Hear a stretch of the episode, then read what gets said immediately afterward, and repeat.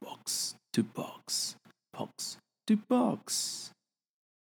Hello Hello，我是阿菊徐有成。平常播足球时不能说的、来不及说的、我想说的、我看到的、我想提的足球大小一体话题，都在 Football Box to Box 足球爆 to 爆。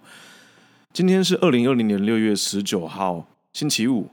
要来跟你分享关于英超复赛的第一场、第二场的看法，包括百年一见的将近一万场才发生一次的鹰眼科技在门线技术上出现失误啊！当然也有像瓜迪奥拉跟阿特塔这两位。曾经携手拿下三冠王的教练拍档，如今阿特塔执教阿森纳之后，这两位教练的第一次交手的内容啊，那当然还包括像是一些英超复赛之后一些看到的现象，等一下会跟大家分享啊。那当然还有上个礼拜刚好播企业甲级联赛发生的一些有趣的现象，那么会跟大家等一下在这一段时间内跟大家一起分享啊。那么第一集的内容当然就是 Premier League is。英超回来了。那么第一场比赛是阿森维拉对雪菲尔联的这场比赛啊，这场比赛真的是非常非常有趣啊。那么我们如果看到德甲的一些案例来讲的话，会知道说，哇，我其实这个复赛的时候啊，因为这个闭门比赛的一个情况啊，真的德甲的案例里面其实有出现，就是说主场的胜率从四十四 percent 四乘四的一个情况降到只有二十二 percent。也就是说，之前主场球队赢球的几率大概四十四成多啊，那现在复赛之后只剩下两成啊。那么客队的赢球的这个几率的话，整个上升到百分之四十八。也就是说，其实闭门比赛客队反而诶是比较占上风的，反而主场的球队有点不大适应这种在自家主场里面没有球迷的一个情形啊。那么这场比赛里面相对来说。在保级区，在保级的这个阿斯顿维拉来讲，哇，这个他就有点点苦恼啦。因为之前来讲，他们的主场的这个积分的拿分来讲的话，是英超的排名的比例来说是第二高的，也就是说，他将近七成的积分都是在主场拿下来的。那么这场比赛他们没办法进场的一个情况下，毕竟这种当时啊，其实这个维拉球场其实它算一个应该的古迹啊，所以。其实当时都还没有一些安全的规定，所以会跟像安菲尔德球场一样，或者是像以前的海布里球场这种球场的气氛，其实是都非常非常的好啊。所以其实这样这种古迹的球场来说，这样的一个，毕竟当时是这种安全观念比较没那么好啊。所以你可以看这场比赛，你就会发现到说，我教练的这个位置其实跟球员是有一些距离的。那但。在后来比赛的过程当中，其实教练好像也比较习惯说，从休息室走出来之后，你看到下半场的时候，其实就直接站在场边了。那么在上半场的时候，还比较像是站在那个观众席，有点像是上赛季那个啊，不只是上赛季啊，已经好好几个赛季前，兵工厂阿森纳阿森温格被罚到这个球场老呃老特拉夫的这那个观众席，成为一个蛮有趣的一个经典画面了。那么，我想这场比赛里面。但客队这边像飞刀连这个赛季里面真的是非常非常勇勇猛啊！因为过去他们整个十三场客场四胜七平，虽然说平局的场次比较多啊，但是他两场输的唯二输的队友是曼彻斯特城，也就是曼城跟利物浦。那么五大联赛其实真的，你说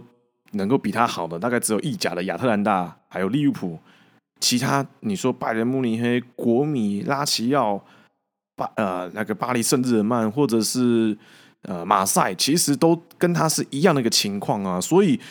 今天飞刀连根本就是一个客场王的一个情况，加上在我们刚刚提到这种主场优势在闭门的情况已经不在的一个状况啊，所以真的是这场比赛完全就是对飞刀连是比较比较有利的一个情形啊。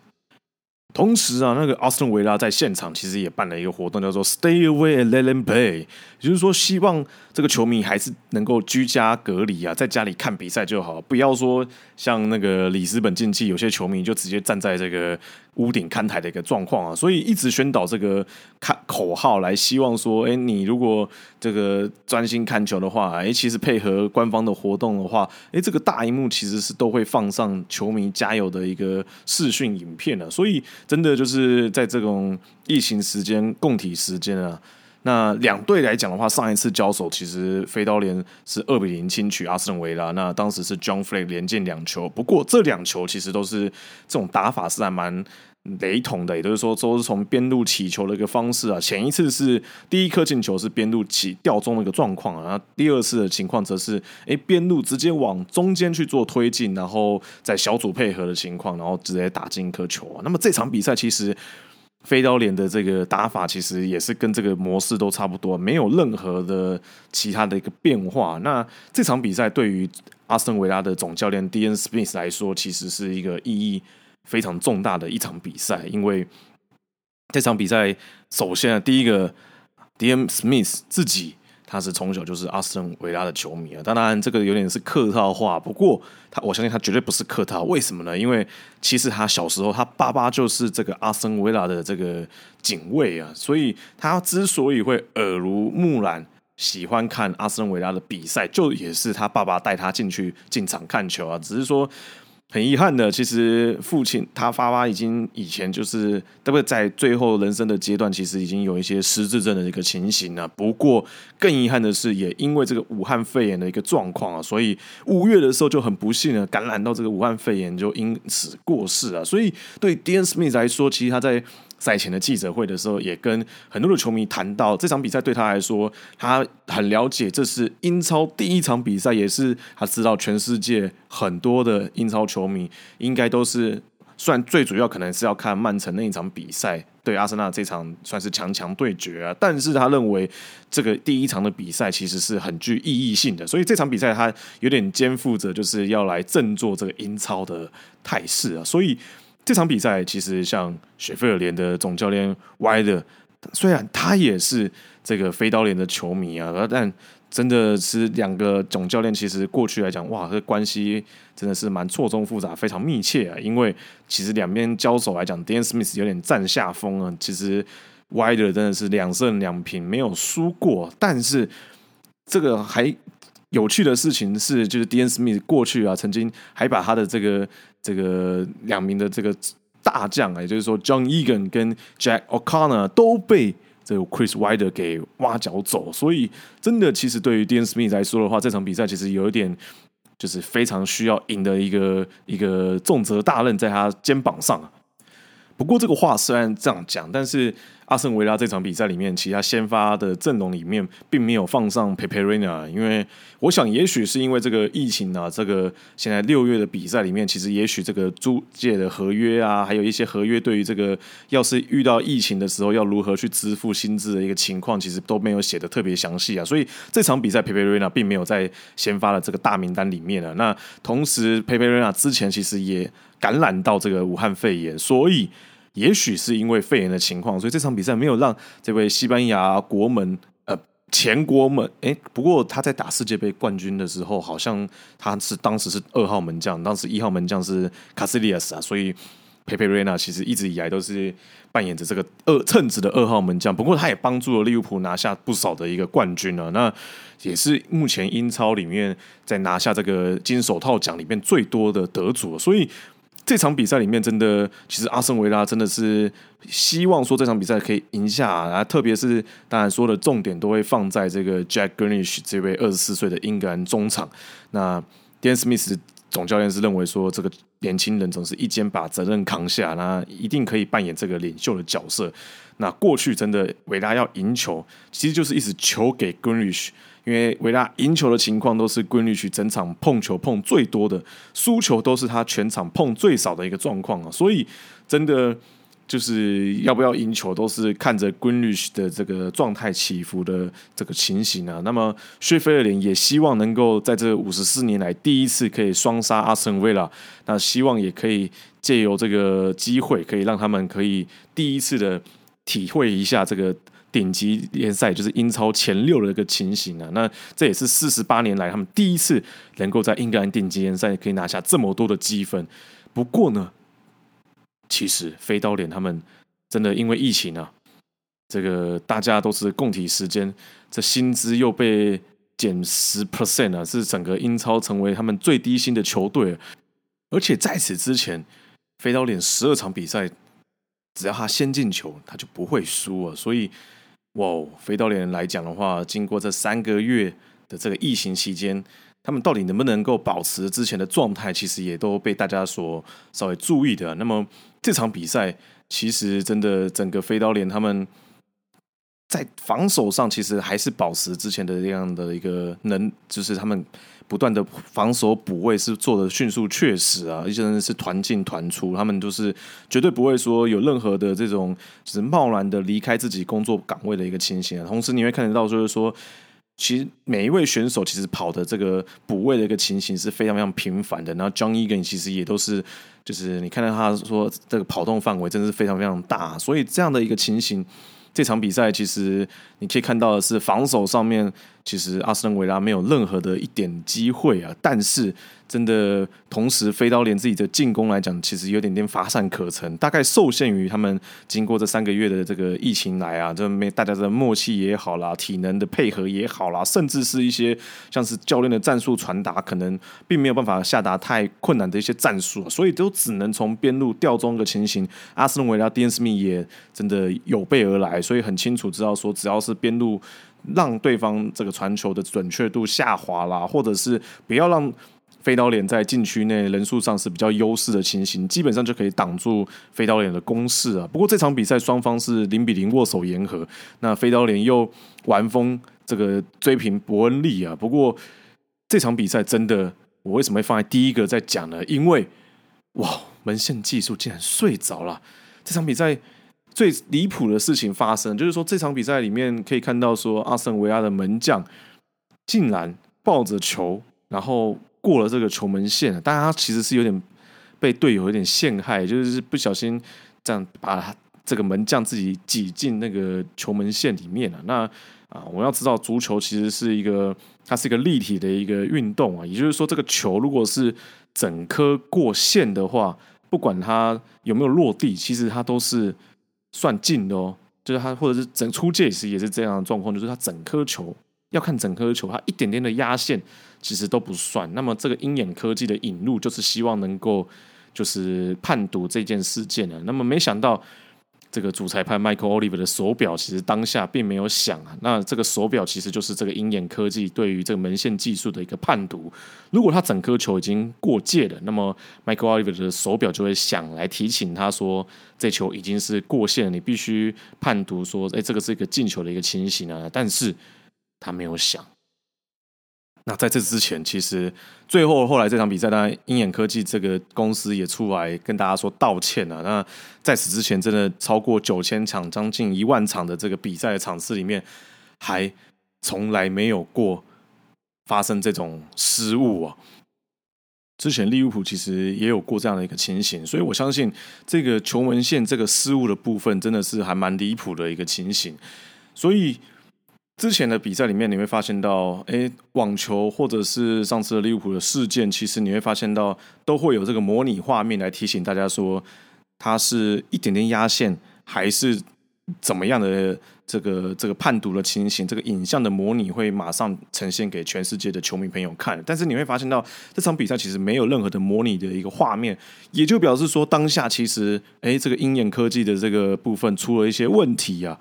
同时，你会发现到说，这场比赛其实真的裁判自己本身也要负一定的责任。虽然说鹰眼科技的这个失误，其实是正常人很难去想象得到会有这样的一个失误产生呢。只是说这场比赛在这个这一球的发生的一个当下是一个自由球的情形。其实助理裁判在画面上其实很清楚，他是坐在对面的那一侧。那你可以看得到说，这一球起球的时候，其实 Stuart Bird。他一开始站位，他的站位完全都是正确的情形。那么球到在这个最后门将接住的那一瞬间，他也是站在底线，是其实是可以很清楚的看到说，到底是不是整颗球过界还是没有过界的情形。所以其实这场比赛里面，助理裁判 Stuart Bird 其实得要负上很大很大的责任了。但是我想所有的裁判都会认为说，门线技术会告诉我吧。我想这个真的是当下真的是所有人也都得信任没有失误过的这个鹰眼门线技术啊，所以你说要怪主裁判，其实我个人有点觉得这个有点太离谱啊。那可是也没办法，其实说真的，这些科技都还是辅助啊。场上的这几名裁判其实都还是一个重点，但是问题来了，为什么 VAR 没有介入呢？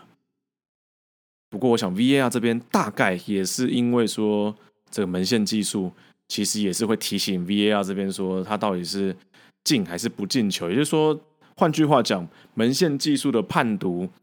啊，不对，更正。VAR 的这个进球与否的判读，也是仰赖着这个鹰眼技术。毕竟我们刚刚，我们之前在看世界杯的时候啊，或者是从英超的这个比赛的画面也好，你会发现到 VAR 其实是透过现场很多的镜头角度来去判读这个，避免这个视线上有死角的一个状况。这个情况其实是跟鹰眼去做模拟的这个分析的基础，其实是一致的。可见，我不知道是不是这样的状况。可见，其实现场这些机器，其实在联系上面出了一些问题，否则应该可以让 VAR 小组是用不同的角度来去研读，说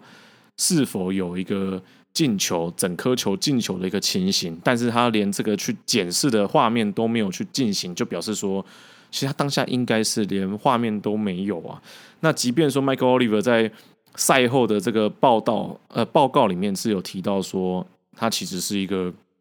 当下走进休息室的时候，其实这手表才响，才提醒他说这球是有进球。可是你怎么可能走出更衣室的时候说这球是有进的？这是不大有可能会这样的一个沟通情形。所以这场比赛真的你会发现到，哇，这疫情真的影响到连鹰眼科技这样的一个科技公司。都出现了这个失误啊，所以真的这场比赛真的是还蛮有趣的一个情形啊。那么，我想这场比赛里面，他其实在比赛的转播过程画面的时候，其实英超官方一直都在 take 这个，不管是重播也好，或者是拍到这个编审助理裁判跟主裁判的这个画面，其实都一再的强调，就是说，其实这些是一个科技辅助的一个。工具啊，其实还是应该要仰赖场上叫这个裁判的基本功。不过我还是那句老话，你能谁会想到鹰眼科技出现错误呢？出现这种失误呢？所有的人都会认为说这不会失误的，竟然失误的时候，你这时候再把责任怪给今天的主裁判跟助理裁判，我个人真的觉得这是很很勉为其难的。那你说如果台湾的话，真的因为我们没有这样的一个门线技术，所以这个球到底是整颗进去还是什么，还真的只能看。编审助理裁判的这个眼睛，如果他今天真的当下他扎了眼睛的那一瞬间，刚好就是球门线，球整颗过球门线的话，我跟你讲，这个就损失就惨重。但是这没有办法，这个我们也只能说误判就是比赛的一环，只是说我们要尽量的把这个误判的这个几率给持续降低啊。那另外一个角度只是说，真的你也会觉得说。FIFA 其实前阵子在一些裁判的这个讨论的里面课程里面，其实有稍微提醒，就是说是不是 wait and see 啊，要稍微等一下再去做这个判决，不要很急着做判决，造成一些无法弥补的一些损失。举例来说，最明显就是越位。以越位来说，如果你助理裁判举起来，那么主裁判认为说这个事情 OK，他毕竟信任助理裁判，他就判这是越位。结果万一他没有越位，你根本就没有办法去补偿这个反越位所做成的这个成功的这个战术啊。可是如果今天助理裁判他如果当下这个五十五十的状况没有举旗，那么今天的这个这个进球如果他是越位的状况，还可以用 VAR 来挽救回来啊。虽然说这个可能对士气上多多少少有一点影响，但是他还可以弥补回去。可是问题来了。今天我个人觉得，在这个进球上面来讲，哎，其实助理裁判应该要直接的去提醒助理裁判，呃，主裁判说这是一个进球的一个情况，因为主裁判跟助理裁判之间其实是有无限对讲机可以做沟通的。那么，当他如果直接判定他是进球的情况，那么 VAR 就必须会去介入，说，哎，他就是到底有没有进球啊？到底他是进球还是非进球情形？这个就可以去弥补。如果说真的，当下，阿斯顿维拉很快的进行防守反击，然后就进球了。我跟你讲，今天这个事情话题真的就吵不完了，因为真的这个一来一往，等于原本是你是一球领先，变成一球落后。前阵子利物浦跟曼城的那场比赛里面，看到曼城像阿圭罗等的选手都不断的跟裁判抗议，还拿了黄牌。结果被利物浦反击，然后上半场就落一球落后。我相信 Chris Wilder 虽然再怎么温文儒雅，他还是会对这个东西耿耿于怀。你看得出来，那球其实他中场休息从更衣室走出来，就不断的跟今天的主裁判 Michael Oliver 在吵架。所以我觉得这件这件事情上面，真的将来 VAR 小组应该是他们在对话过程当中，应该要是像橄榄球的 TMO 一样，就是应该要完全透明、公正、公开的直接。他管他们的对话过程，要让全世界的球迷朋友都听得到他们在怎么在沟通的，那我们就可以知道说，到底这是正确与否的一个情形呢？这个这个判读到底是正确的还是不正确的？否则现在这样的情况，真的这个有点像跟之前阿拉伯哎中东地区的忘记是哪个联赛，这个现场 VAR 是没有叉叉做，导致他没有办法去检视的这个状况啊，所以我觉得这个部分真的是还蛮有趣的，刚好。哎，这个第一场的这个复赛刚好，哎，阿菊秀成不小心有播到这场比赛，也看到这个难得一见的这个画面，真的是还蛮幸运的。那么第二场比赛，当然这是我自己是因为是阿森纳球迷，所以当然也会很期待这一场，就是阿森纳对上曼城的比赛。那么过去阿特塔跟瓜迪奥这两名主教练，其实他们在巴萨曾经也是队友的关系啊。那么以前在曼城。也是同时是总教练跟助理教练的一个关联性，所以其实不只是同事关系，还有私下的好友关系啊。所以其实很多人都会认为说，阿特塔其实作为他过去的助理教练，应该都会很知道说，到底瓜迪奥拉在想什么。这个时候他到底会战术里面到底是要开沃克来去做这个定位球的进攻，还是应该要诶做什么样的换人等等的。可是说真的。你都已经到英超这个层级了，总教练去做功课，我个人觉得这个是很天经地义的事情。所以我相信到了那个程度的时候，穆里尼奥，我相信他也很清楚知道瓜迪奥拉会做什么样的一个动作。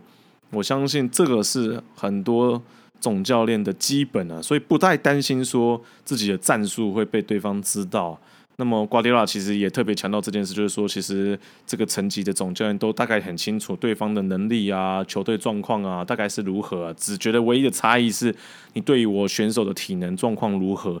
而或者是那种球感的一个状况啊，或者是谁是有伤势的啊，这种比较细节的部分才会比较有差异。但是都已经离队这么久，其实不见得就是说穿就是该知道你都知道，不该知道的你的。就是你的朋友人脉网，其实大概也都可以知道一一些皮毛啦。所以说真的，嗯，这个助理教练这个话题比较像是一个讨论性质，有趣有趣啦。但是我个人是觉得说，今天阿泰塔其实是很羡慕瓜迪奥拉的，因为曼城真的是百分之百支持他。你看他砸多少的转会费上面。那甚至就是瓜迪拉第一个赛季没有夺冠的时候，也没有说哎吵着说可能瓜迪拉要被 fire 掉，没有，就是让他继续坚持这个 playing style，这个打的这个风格，进攻的风格。现在看起来，曼城对于瓜迪奥拉的投资是很正确的。那不过那场比赛前记者会其实有提到，就这个瓜迪奥拉就是说，其实他们关系还是很密切，因为。在记者会开始之前，他们还传讯息讨论说，他那天比完赛，双方要喝红酒，要喝什么红酒？我觉得这个还蛮有趣，因为台湾好像没有这样的传统，就是说一场比赛比完之后，两队的总教练是会就是一起讨论说，哎，那今天到底场上发生什么事啊？然后你怎么看？我怎么看？其实我打的是什么战术？然后你这边怎么去修正可能会比较好？或者是我是看到什么现象之类的？这个这种交流的部分，其实从弗格森那个时候就一直都有在贯彻这样的一个英超传统啊。只是说这个传统，我们多少多少会觉得说，好像在台湾没有那么的适当。好像在台湾，好像喝酒是一个蛮罪该万死的一个情况啊。那不过你可以知道说，这这瓜迪奥拉在。被问到这个问题的时候，就提到，就是说，其实他们那天还会继续一起比完赛之后，一起喝红喝个红酒来讨论一下这个今天的比赛情形。所以看得出来说，其实这个教练之间的关系其实还是蛮好的，并没有说因为离开了自己的那个助理教练的职位，就觉得说，嗯，我就跟你要撕破脸，再也不老死不相往来。他其实还都是很好的朋友。不过这场比赛，阿森纳真的放了。他的先发阵容很多的球迷朋友应该会觉得，啊，怕在一起杀回啊，对不对？就是这个放了一堆的小将，都是年轻小将啊，而且像大家比较熟悉的名字，比如说 Azil 啦，嗯，大卫路易斯啦，Socrates 啊，Torreira 啦，这些都没有上场啊，啊，或者是标王 Nicolas Pepe 这场比赛。也都坐在替补席啊，都没有哦，甚至我是有是完全连大名单都没有，所以你会发现到这场比赛其实是还蛮对阿森纳而言，好像是有点在测试这个阵型来试验说接下来的比赛我都要赢，但是我对曼城的这场比赛我必须要了解每一位选手在适应这个闭门情形的一个状态啊，毕竟我们要知道说为什么这个闭门的比赛对球员的影响有这么多。实在是因为这哇，这个闭门，其实你看到为什么会这么多的这个德甲会有这样的一个离谱的情形？其实这也跟选手的专注度有很大的关联性。你可以想象得到，说平常你在练球的时候，其实也就是没有球迷的这个尖叫声啊、呐喊声啊、场边的这种呼呼喊的一个状况，所以你在练球跟比赛的情境其实是差不多的。那么这件事情也就表示说。如果你在练习的时候，你没有百分之百的 focus，你有的时候就觉得好玩，你就放掉这一球的话，比赛的时候你也很有可能也就会放掉这一球。的确，阿森纳就发生了，在他第三球里面，这个呃 s a b a y o s 就完全的忽略掉说，哎，后面其实有中场的选手在网上准备要进球，那阿圭罗这个打到门柱之后反弹回来。塞巴约斯其实如果一直都跟着曼城的中场球员的话，哎，这球就是就可以救回来，就不会有第三颗球的一个一个失误产生嘛。那所以我觉得这一球真的就很凸显说，其实闭门比赛真的对于选手的专注度是有很大很大的影响。但你可以说台湾的选手却可能就比较没影响。不过真的你会发现到观众。真的，这个第十二人真的对于球场的影响太很大很大，不是没有原因的。那阿泰塔其实有提到说，这场比赛真的是赛后的记者会有提到说，真的是太意外，因为他们实在是没有想到说，赛前这个一切的安排、一切的训练，这些都很完美无瑕的一个状况，却没想到一上场，先是扎卡受伤，接着这个。马呃，Pablo Mari 也跟着就是受伤了，所以马上就用掉两次的这个换人次数。新的英超这个复赛之后，是你只能换三次的次数，但是你可以换五个人。你换人的次数只能用三次，但是你可以用五个人来去做更换。他没有想到说，这连续的两次在上半场受伤的时候，就等于是下半场他要做战术上的调整，这难度要能够逆转起来是非常非常大。但是他认为这场比赛对他而言是有很大的分析价值，去应对接下来的比赛。那我个人是有点觉得说，阿森纳接下来其实并不是太乐观，因为毕竟这个受伤的位置来说，你可以看到。达菲路易斯这个是直接红牌，所以他必须要去有竞赛的情形。那么马瑞也是中后卫，所以可见中后的位置来说，阿森纳这边可能并没有太多的人手，或者是说这个经验上面是不是可以应付接下来的比赛里面？我觉得这个部分是有待商榷的。那么很快啊，才礼拜四凌晨才打完，这个周六就准备要来打 Brighton 的一个赛事啊，十周六晚上十点。所以其实对于阿泰塔来说，其实真的压力是非常非常大的。这个到底选手体能能不能够负荷，其实真的是各队的一个必须要去做一个一个一个调整的部分的。那么，我想这场比赛里面，其实你可以看得出来，进攻上面阿森纳完全是对曼城没有任何一点办法。欧巴梅扬这场比赛也没有，对吧？只有总看到的射门都是 NKT 啊啦，或者是沙卡那一个空门。完全没有，欧巴梅扬根本没有办法在禁区内拿到球来多做一些算是配合啦，或者是一个比较有威胁性的射门的，所以这个才是真正阿泰塔必须要去思考部分。接下来比赛里面，其实阿阿森纳一定会面对这样的进攻压后的情形呢，所以阿泰塔必须要去在这个年轻阵容上面来去做调整。但他赛前其实有讲到。他其实最困难的地方是在于说，他当时是配合这个皇室的这个算是这个 haze up 讨论这个心理健康的这样的一个计划里面，谈到说，因为这种心理健健康的部分，他认为应该要不断的跟很多的来自不同国家背景的选手们来去做沟通，但没有想到说，谈到这种战术啊，或者是些概念啊等等的，他发现年轻选手。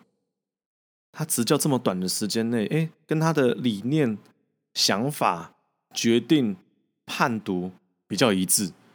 反而是一些比较资深的选手，他没有特别讲谁，但他特别讲到说，比较资深、比较经验、比较丰富的选手，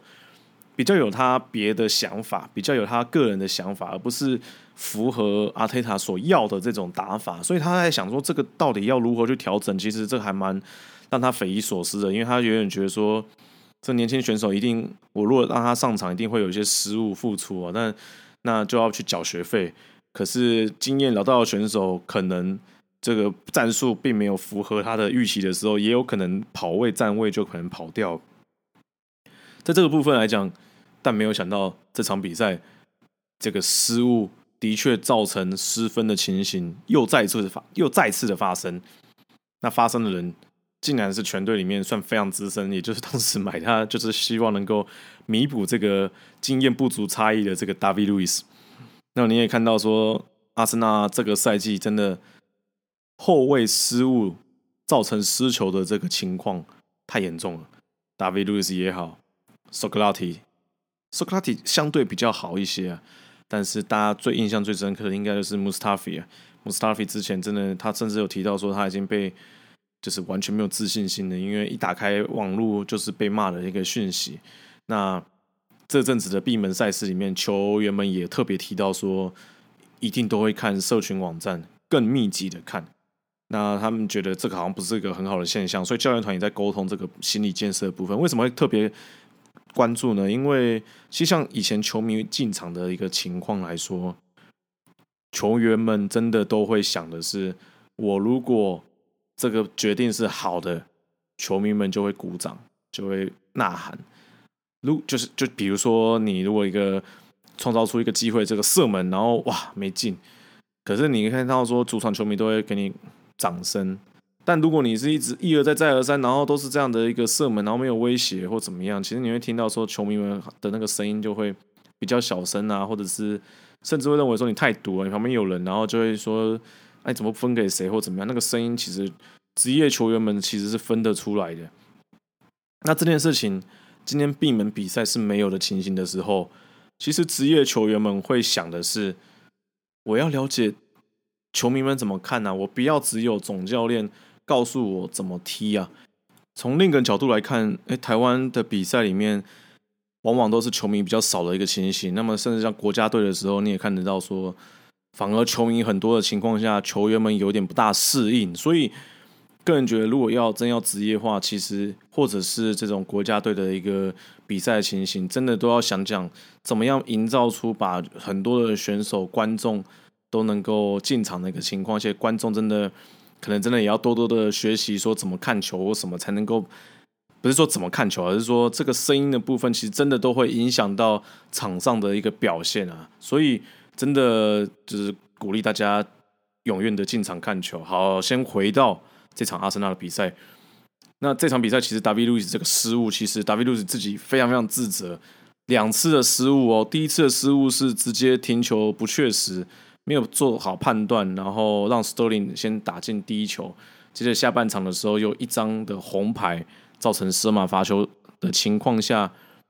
这场比赛就。基本上已经结束了，这两个失误，而且等于是阿森纳必须以少打多，然后同时还要追这两球的一个情况。这阿特塔当下来讲，这其实他也认为比赛已经差不多，很难去做反击，真的是很难。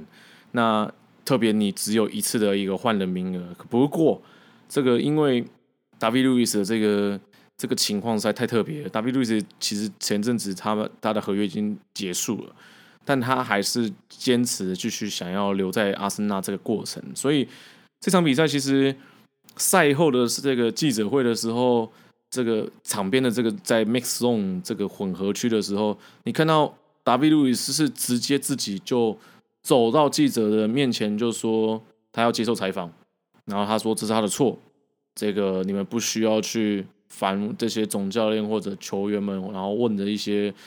陷阱的问题或怎么样，没有，这就是他的错。我个人还蛮欣赏这个行为的，因为很 man，很有 guts。错就是错，不需要多说什么。那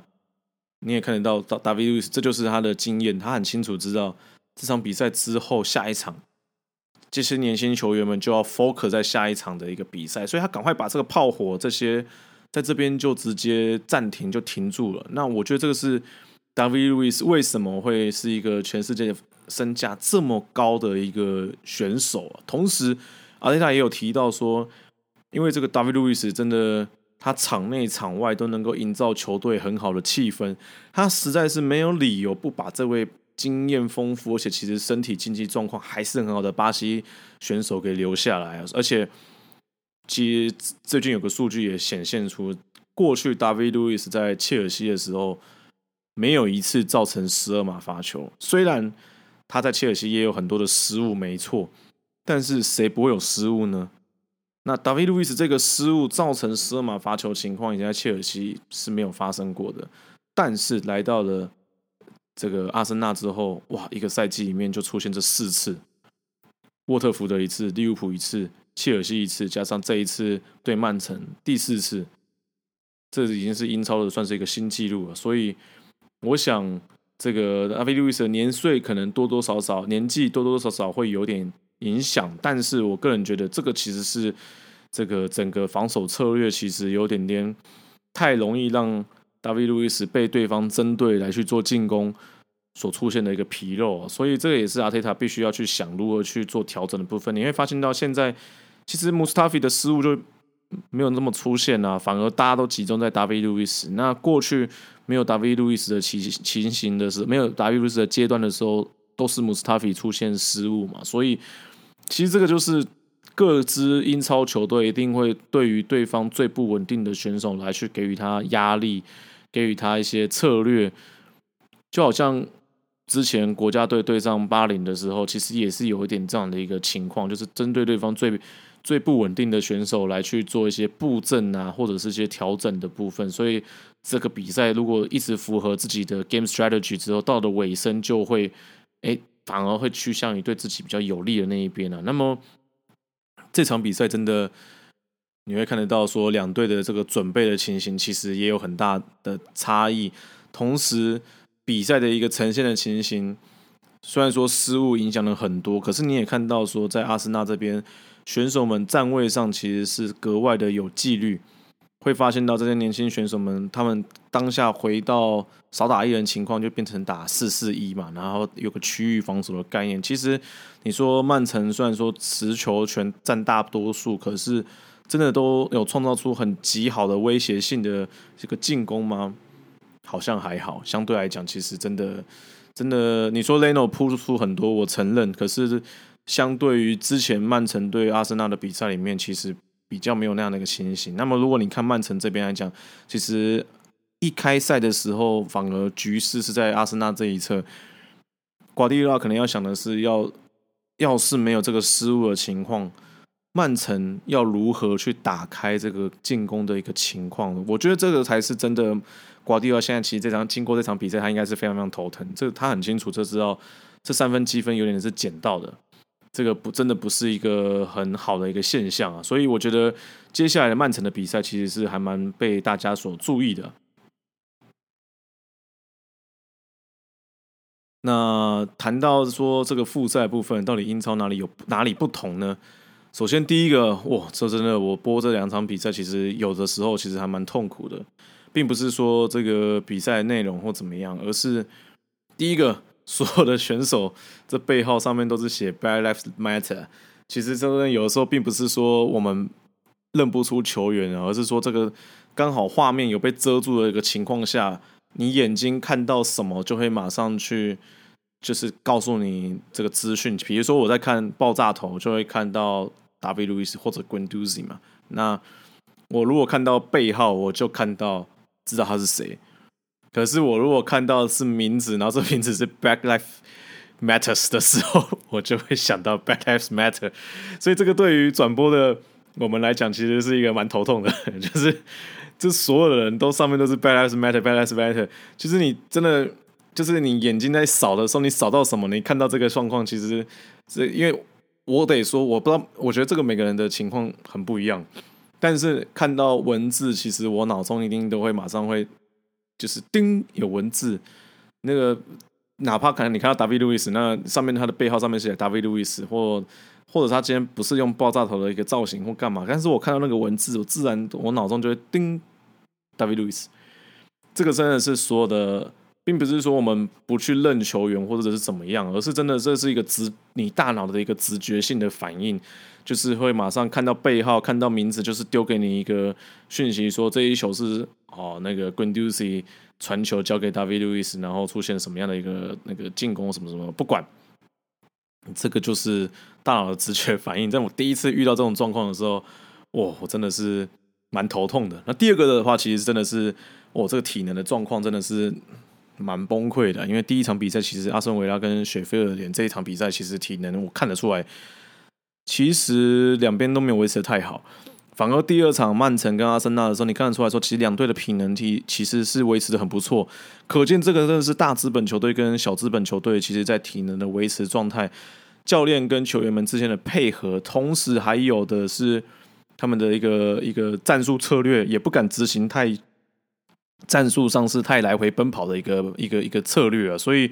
这个真的是疫情之后打法上也受限到体能的一个一个改变了。那同时，这瓜迪奥拉他在监控这些选手们，我相信这个跟明天这个热刺的这场比赛里面其实也是一样的。那个穆里尼奥他们是透过 WiFi GPS 来去。啊，瓜迪拉也是，就是用这个东西来监测每一位选手的这个跑动的数据啊，或者是应该讲在心在家里就做这种心肺功能的这个跑动的时候会有什么样的状况，这蛮有趣的。那那那甚至每一场比那个训每一场训练之后，都还要去闻一下这个有没有那种就是不同的这个嗅觉，是不是有一些丧失的一个情形来去测试啊？所以你会觉得说，哇，真的真的是蛮特别的一个状况，而且其实。我是不知道各位有没有去看其他联盟的比赛，那包括你如果去看西甲或者是德甲等等的，你就会发现到说，为什么西甲一定要有喝水时间？因为真的是三十分钟后，选手们其实真的已经那个跑动的情况，其实真的差异蛮大的。那瓜迪奥拉自己在记者会有提到说，他有发现到，哎，各个联赛好像真的都是第一场打的很漂亮，下一场就会打的很差，在第三场就打的漂亮，在下一场就打的很差，这个真的是蛮有趣的，所以。接下来曼城或者阿森纳，甚至利物浦会不会有这样的情形？我觉得这个真的是英超这边加上英超的赛程又是最紧凑的，所以我觉得这个真的是可以去观察每一位教练如何去保护球员，他要怎么样去做轮换，他要去执行什么战术。这个真的是哇，今这阵子的英超太好看了，我觉得这个是可以去注意的。那么再一个很大的问题就是，因为这么密集的情况。又要符合这个英国的鉴宝署的这个规定，也就是说，这个你碰到什么就要减少这个接触的一个情况所以你会发现到英超这个复赛里面，选这个球队其实是被规定说他们是坐巴士到现场的，他们并不是像以往说就是前一晚前一晚可能是在饭店，那第二天在早上再从饭店到现场，比如说。比如说这个曼联对上热刺这个周六的这个赛事里面，周六凌晨的赛事啊，那么这场比赛里面就知道曼联就必须要这个坐着巴士来到伦敦，来到托特汉姆的热刺的球场，而且是当天往返，还是不可以说你是。就是就是前一天先到伦敦，然后住饭店，因为饭店没开呀。这个鉴那个鉴宝署的规定就是就是就是说的都是 shut down，所以也不能就是说有什么人员上的接触啊或什么的。所以你说要坐飞机什么的，其实也都说不就是增加人员接触，这个都是造成球团的困扰。所以最好的办法就是早上当天坐巴士，然后去现场比赛。所以其实你这么密集的比赛里面。然后每一个选手也都是，就是一路都是做这种像是哎统插、合插这种，就是就是这种各这种我们台在台湾看到这些巴士来讲的话，哇，这个真的是很困难。你不能住饭店，然后吃饭你都是其实你要相信每一个球员是自己可以吃健康饮食的一个情形啊。所以现在你可以看到说，哇，每一队球队因为这个赛程的一个情况，所以等于他们坐巴士的距离其实都会有可能影响到他们球场的这个表现。你可以想象说，假设今天你要去，你是高雄阳性，结果你要到台北，明天要对上。这个台北的这个比呃台中蓝鲸的这场比赛里面，他们要到台北田径场。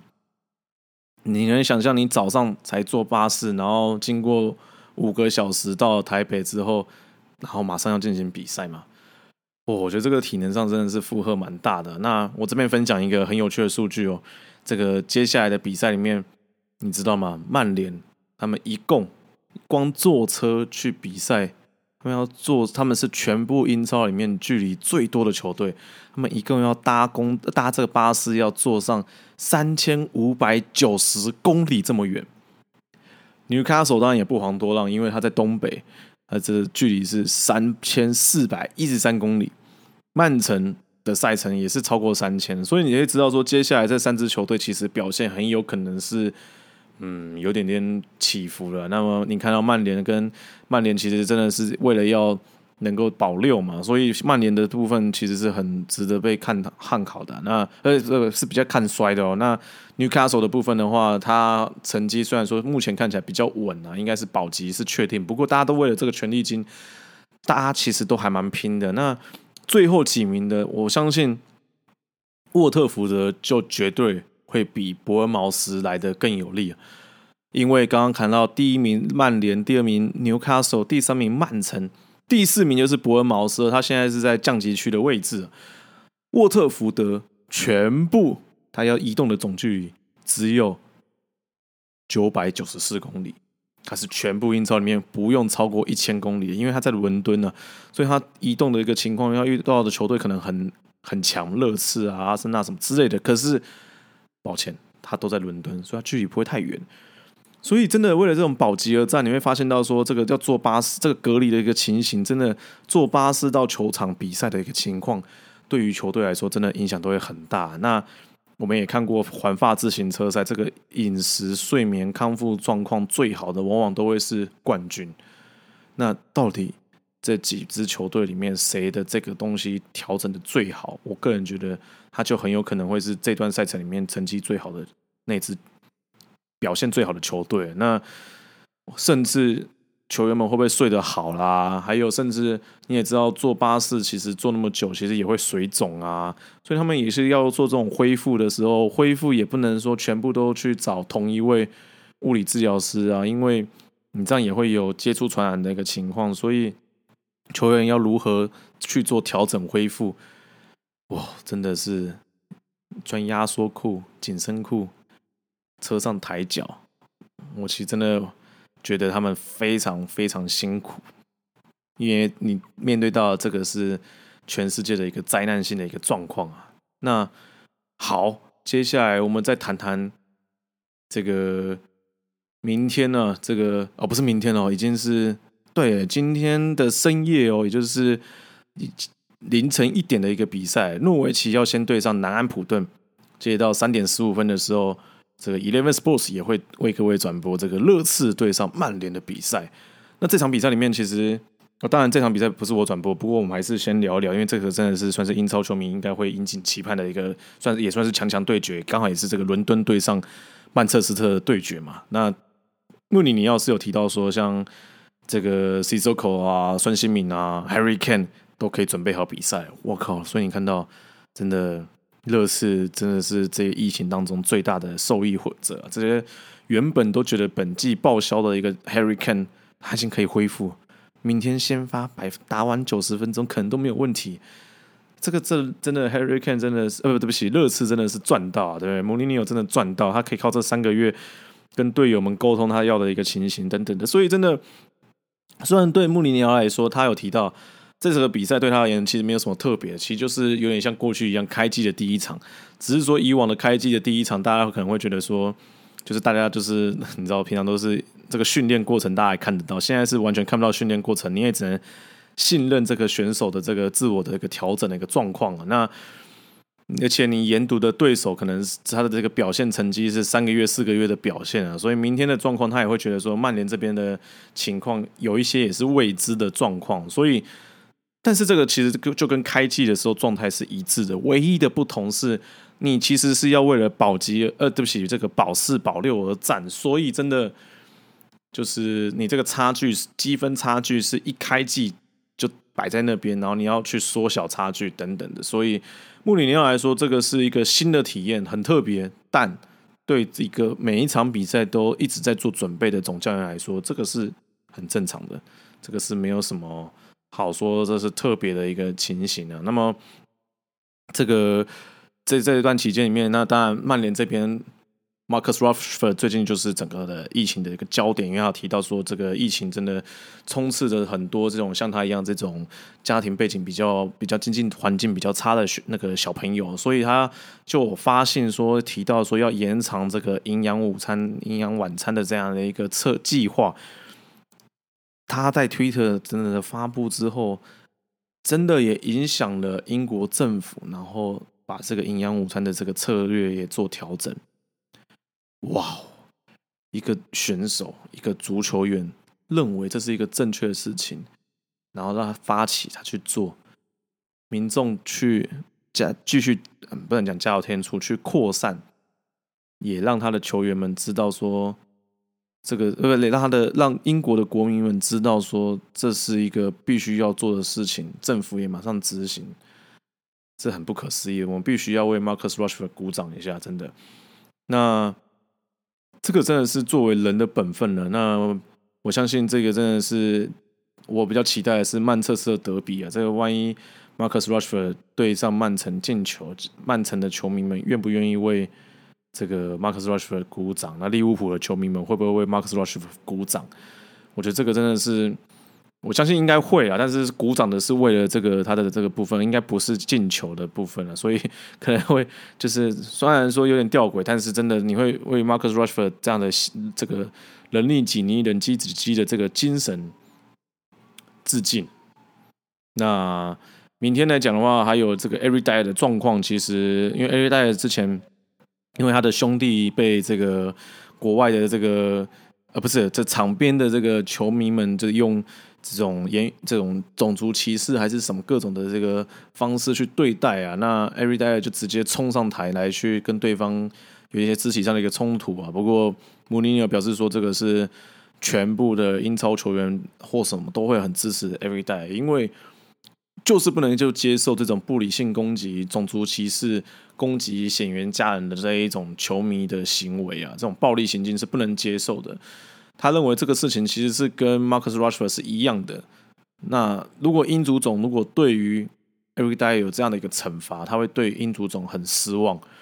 我觉得这个东西真的在台湾好像都会觉得说打人就是不对，可是真的在国外来讲，你会发现到就是说要先看。这是发生什么状况？真的，你看 Everyday 这个，他是真的从草坪上冲到观众席，然后就冲上去要跟对方理论，然后就是就是就是起冲突嘛。那我个人觉得这个真的，虽然说我很难去支持热刺，不过真的 没有了，这个这个是开玩笑啊。不过真的。我个人觉得，Everyday 跟穆里要提到这个事情，哎，我是还蛮赞同的。我个人有点觉得，这个对于种族歧视这种到到现在这个情况，真的，我实在我实在是很难理解了。对，这无法理解这个种族歧视为什么到现在还是有这么不断的出现。那 Giovanni l o s e s o 则是比较有趣的情形，他也是这个疫情的很大的受害者。这。罗塞索之前是在疫情停赛之前刚好出现受伤，虽然说不用开刀，但是是一个急需物理治疗去做恢复的一个情况。这个穆里尼奥就说：“哇，说这这怎么搞的？这个怎么办？这疫情停赛期间没有人可以去帮他去做治疗，导致说罗塞索在这个三个月的期间里面没有办法多做这个物理治疗。”最后要恢复比赛前的时候，才开始有去做这种治疗的过程，所以他其实是这个疫情当中的最大的损失者啊。等于是说，这个肌肉粘连啊，或者是什么的一些受伤的情形，我们我是不大清楚，但是他都不能去做恢复。那我觉得这个真的才是真的，你会发现到疫情其实也是中断了很多的医疗行为，所以这个也是影响了职业球员非常非常多的部分。那不过我就觉得穆里尼奥真的是一个非常非常，你看得出来说他真的是在各种。听说之后，亚马逊好像是要对他这个纪录片去做个，就是就是发布了。不过穆里尼奥你会发现到他真的是很了解每一位选手在私下的过程，如何去做调整啊，去沟通啊等等。所以曼联把他 fire 掉，我个人真的觉得这是曼联的损失啊。不是好，这个就看曼联球迷怎么去频段了。不过你看到过去德罗巴、爱心啊什么的，他们都谈到就是说，真的爱心还叫穆里尼奥叫他爸爸嘞，因为真的就是觉得说。真的，穆里尼奥就是不断的去跟他们做很多深层的一个沟通，然后来了解选手的一个状态起伏等等。他甚至去冒险，就是四月的时候去跟 Tanguy and W 去做一个一对一的教学，教他如何使用 WiFi GPS。我觉得这还蛮有趣的，选手不会用这个 GPS，那但是。这个过程只有四分钟，但是也被全世界的报社啊什么的不断的加以渲染。那穆里尼奥也表示说，这个的确有违反政府的规定，可是你要他道歉，毛科林呢？哦，我就接触这个那个两到三分钟的时间，你要给我夸大成那样，我没有办法接受。那不过你就看得出来，就是说这总教练的想法就是他是一个为赢球。只要不是什么天理不容的事情，他也会尝试去做。被发现就承认，但是抱歉，这个是我的工作，我也绝对不会道歉。这是他的求胜欲啊，他是为了赢球而生的总教练，所以我觉得这个是台湾。我觉得将来也会有很多的教练什么的，可能也要在这种东西，可能也要稍微学习。我们不能总是温良恭俭让，也许缺乏一点点的运动家精神，或许吧。可是我觉得这个才是真正的运动家精神，就是他为了赢球，他真的是说的，就是人生他都不能讲人生都赔上，而是说他真的就是能做的就会去做，能够了解多帮助选手就会帮助选手，能够多沟通就多沟通。像上礼拜。七月甲级联赛里面，曾台林教练就真的就是哎，跟选手们去进行一些沟通，那也知道说这个门将这个给退其实是这民传大学的门将，因为他在七月甲级联赛从第一轮打到最后一轮都没有休息过，然后可是他刚好出现一个家庭有一些状况，所以。他发现到他练习的状态有点起伏的时候，干脆就这场比赛先让他休息一下。对上台湾钢铁的时候，换上二号的替补门将，没想到哎打的还算不错，结果一比一。虽然说最后的比赛是因为这个闪电的这个情况而中断了，但是你会发现到哎，其实这样的一个过程是应该被鼓鼓掌的，并不是说鼓励教练去换门将，并不是这个，而是说去鼓教练去多多的了解，其实足球只是一个人生的一部分。那这个家庭什么的不应该说就是哇，完全就是被牺牲啊，或怎么样？你会看到说像像之前那个那个 David Silva，他家里是有难产的一个状况嘛，小朋友要出生早产又难产，那当时真的是比赛一个很激烈的一个情形，瓜迪拉也是让 David Silva 回去啊，谁会为了足球然后就是抱憾终身，对不对？所以像之前。那个统一师吕文生总教练也是有那个信任野球嘛，所以信任真的是一个总教练一个很大的基础。如果你的总教练只是逼你去做什么军事化的教育，就好像嗯这阵子很多这种这方面的话题啊，那如果说都是这样的一个情形，我相信球员们也会觉得说输球都是总教练责任，不会觉得是自己表现不好。但如果你是一个充满充满信任的一个情况的时候，球员们也会觉得这没有问题，这个就是哪里可能没执行好，这个球队就会是一个正向性的一个发展。那我们台湾在国家队上面，其实就是这一块很缺乏去努力，所以我觉得这一块真的，包括教练也好，助理教练的角色也好，这个不管这甚至是媒体回应啊、公关化啦，或者是一些球队管理这些等等的，说穿了。他就是一直不断的累积这个去跟球员之间的信任，但是这个信任一旦被破坏之后，真的你要恢复是很困难的。那很可惜啊，这场比赛天空不作美啊，一直打雷闪电。那你说下雨其实不是问题，真的积水都还好。其实真的是这个闪电的部分危及人命了。不过这场比赛，我个人有点，哦，这个是最后一个 party 了，就是说我个人有点觉得，这个哇，那个我们台湾的监赛官可能也要好好努力，因为有点想没有想到说，其实真的这个停赛啊，其实是对于这个协会联盟啊，或者是各队来讲，甚至是转播单位，其实都是一个成本上很大的困扰。那这个闪电的这个情况来说，真的。嗯，我在现场在转播的过程，我有发现到，其实闪电是越来越少，一些快要停的一个情况。那国外当然这个，我相信很多的台湾有很多的 F1 的球迷，都会看那个卫星云图啊，知道说到底这个会有打雷的云层是不是已经离开了？那那那其他这个这个比赛是不是可以继续进行的这个状况？哎。台湾应该要有这样方面的一个这个这个这个这样的一个科技嘛？A P P 去看啊，网页或者什么，这个都可以去了解啊。那不是只是说哦，现在看起来好像哦打雷很怎么样就就终止了。然后当下去询问的时候有提到说，哎，这个这个比赛的过程当中，呃，这个要不要再继续比赛？那其实像世界杯女子的时候，你就会发现到捷克跟这个。呃，不是捷克的，不是更正，智利跟这个这个瑞典的比赛里面，女子世界杯，她就因为闪电休息了四十四分钟。按照规定，其实是两个十五分钟，也就是三十分钟，没了就可能终止，然后下次重新比赛。但是世界杯就可能当下就觉得说，我们还有卖票的压力，我还有赛程上的问题，我还有看到现场的这个这个状况。监赛官就去跟两边的裁判去做，呃，对不起，两边的总教练来去做个沟通，可不可以接受？我们再多等一下，可以，大家可以接受。帮四十四分钟比赛，大家又开始跑回来场上继续比赛。我觉得这个当天的比赛里面，场地也没有一些状况嘛，真你说积水，这人工草皮就休息一下也就好了，对不对？那这个闪电打雷这些的，稍微去做一些功课，搞不好你多等。好，也许一个小时，就是不就是可能你已经等了半小时，你再多等个十五分钟或者是一个小时，这也都可以接受嘛，对不对？那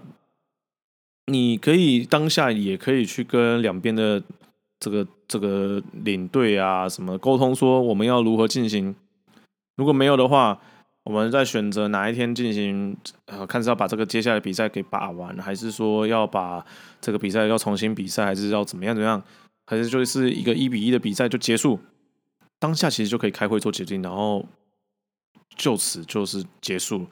这个才是一个增加比赛的一个进行的一个联赛进行的一个流畅性的一个重要的关键了。现在今天他是把这个东西责任又推给协会，说这是要协会联盟方啊来去讨论，来去说这个东西要如何进行。的确，这是监赛官的确是符合这整个的章程规定。这比赛的规定啊，但是我觉得这个你说付出的社会成本跟这些，我我觉得其实真的是蛮高的。它不是一个错误的行为，但是它是可以改进讨论的一个行为，就是说是不是可以做得更好？这个你要说它错，真的不是错，可是它真的就是一个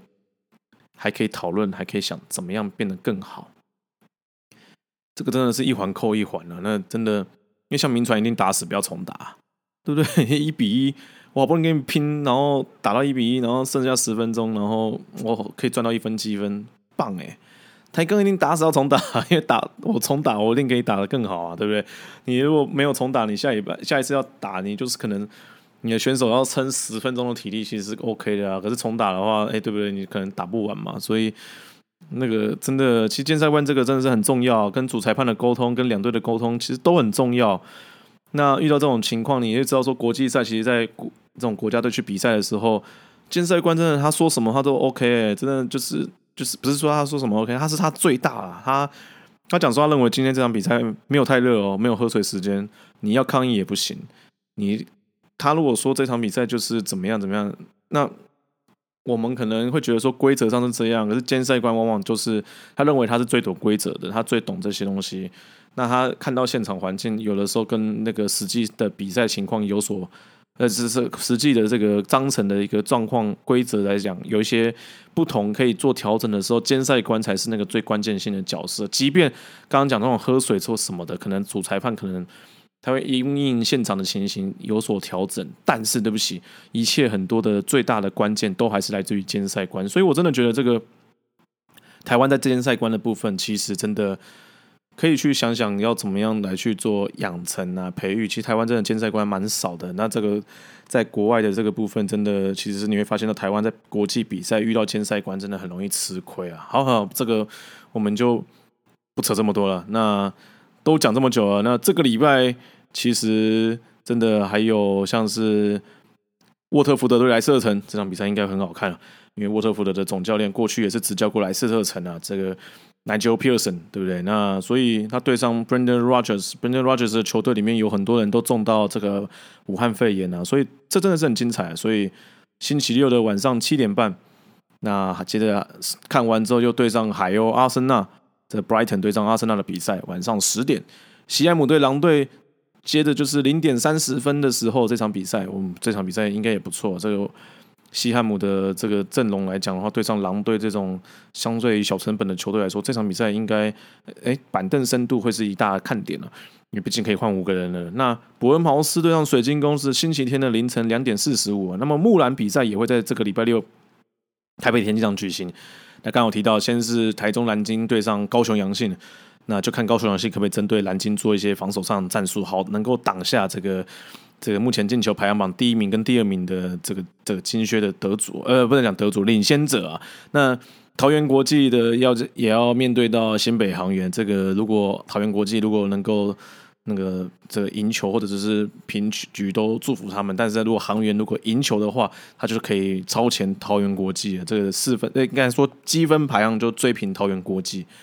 那在地主球队台北雄战，则是要面对到榜首的花莲。那当然，这个就是就要看林雅涵跟苏星云的复仇啊，因为他们之前都是在花莲的球队嘛。那苏星云能不能够跟前场的王应婷来去做一些搭配，来去突破花莲的后场防守，我觉得是这场比赛最大的关键。就看八万的这个位置会不会去多多压迫王应婷，让他没有办法去跟队友去做配合。我觉得这场比赛蛮重要的。六周六的下午四点半。那其他对于木兰的内容我就比较不多说了。如果他们找我转播，我就多说一点了。那礼拜天是 Newcastle 对雪菲尔，呃，晚上九点；阿斯顿维拉对切尔西，这晚上十一点十五。那这个埃弗顿对利物浦，这个莫西塞城德比，星期一的凌晨两点，这场比赛非常非常重要。我相信利物浦的球员们、原本呃球迷朋友应该是希望，原本阿森纳如果能够击败曼城的话，这场比赛哎就可以他们有机会在这边捧杯嘛。在对在同城死敌的对手场地捧杯，拜托，这样像阿森纳在白鹿巷球场拿下那次做英超冠军之后，这说嘴一辈子啊，对不对？这个这个利物浦，我相信也是很希望能够在埃弗顿的这个，哎，搞不好没有，他希望在曼联的老特大福德，好，没有没有，这个这个我们就不不不多不多说啊。不过这场比赛，我相信球迷朋友。特别是利物浦的球迷朋友，一定都等了很久了，这都很希望说，这暌违已久的这个英超冠军，过去真的利物浦在英超之前，真的，如果各位有看过很多以前英超之前的纪录片里面，真的利物浦真的是当时的银河舰队，真的是非常强的一方霸主。那，嗯，这场比赛我相信克洛普的战术也会是一大关键，因为利物浦的。打法真的是很吃体能啊！那他能不能经过这三个月之后，哎，还是维持那样的高张力的高状态？我觉得这值得看好。那埃弗顿的安切洛蒂是一位非常会战术性运用的教练，他根本是战术大师。那所以我觉得这场比赛安切洛蒂对于埃弗顿的调整，特别有体能上的一个考量的部分。所以我觉得这个这场比赛。非常非常值得去做欣赏、做观看，所以也可以观察说英超每一支球队的这个调整的一个情形。那这场我应该是没有没有转播啊，原本好像有有谈说是不是我要去转播这一场比赛，不过这个电视台受限于预算的一个情况啊，所以我就不太知道是什么样的情形了。那当然周四还有四地开打的七叶甲级足球联赛啊，所以也请球迷朋友不要错过。那这个礼拜天。的话，我会阿菊，我会转播航员对上福特罗的比赛。那航员要不是因为那一场对大同的赛事，不然他现在应该是排行榜第一名了。那福特罗真的荆棘明明，执教有方，加上本身其实也很多国家队的选手，所以我觉得福特罗现在真的是循序渐进的在进步。所以真的这场比赛，我相信是这一轮里面应该算是最精彩的比赛。我不知道未来选哪一场比赛，但是这场比赛，阿菊我会来转播这一场航员对上福特洛，地点在福大的这个球场。那这次一转播英超的第一场跟第二场比赛，我自己是非常开心的，因为很久没有播英超。制作人的沟通的时候，在讲这件事情的时候，其实我都快痛哭流涕了，因为其他前辈我不知道，因为他们多多少少都去播，就是其他的赛事，比较可能不会有这种感受。那我的话是因为，毕竟我的专业就是专攻足球嘛，那我又是一个这么对足球这么的狂热的一个足球迷，那你们也都很清楚知道。我真的就是没有足球，我就是活不下去。然后我又这么的专精足球到一个程度，所以我能够天天如果在线上服务英播英超的话，我就愿意天天播英超。不过真的台湾的收视率真的很低迷啊，所以停赛期间一直有球迷问我说：“Orange 你要不要开一个 Podcast？” 我就在想说：“真的吗？啊，嗯，看看吧，或怎么样。”然后一直被问，一直被问之后，一直不同的人问，我就想到底要又拿什么东西来玩。总之不管了，这个英超回来都很开心啊！希望大家听了喜欢，也都能够分享出去。那我也希望说，这个英超以外的时间可以跟继续大家继续聊足球啊。那 Football Box to Box 足球 B to B 足球 Bout to Bout，我是阿菊修成。这集录的有点仓促，而且时间也超出我原先的预期啊，既然到一个小时又十分钟啊。那我接下来也会把我看到、我听到、我知道、我想聊的，再跟各位分享。我是阿俊修成，我们下次再见，拜拜。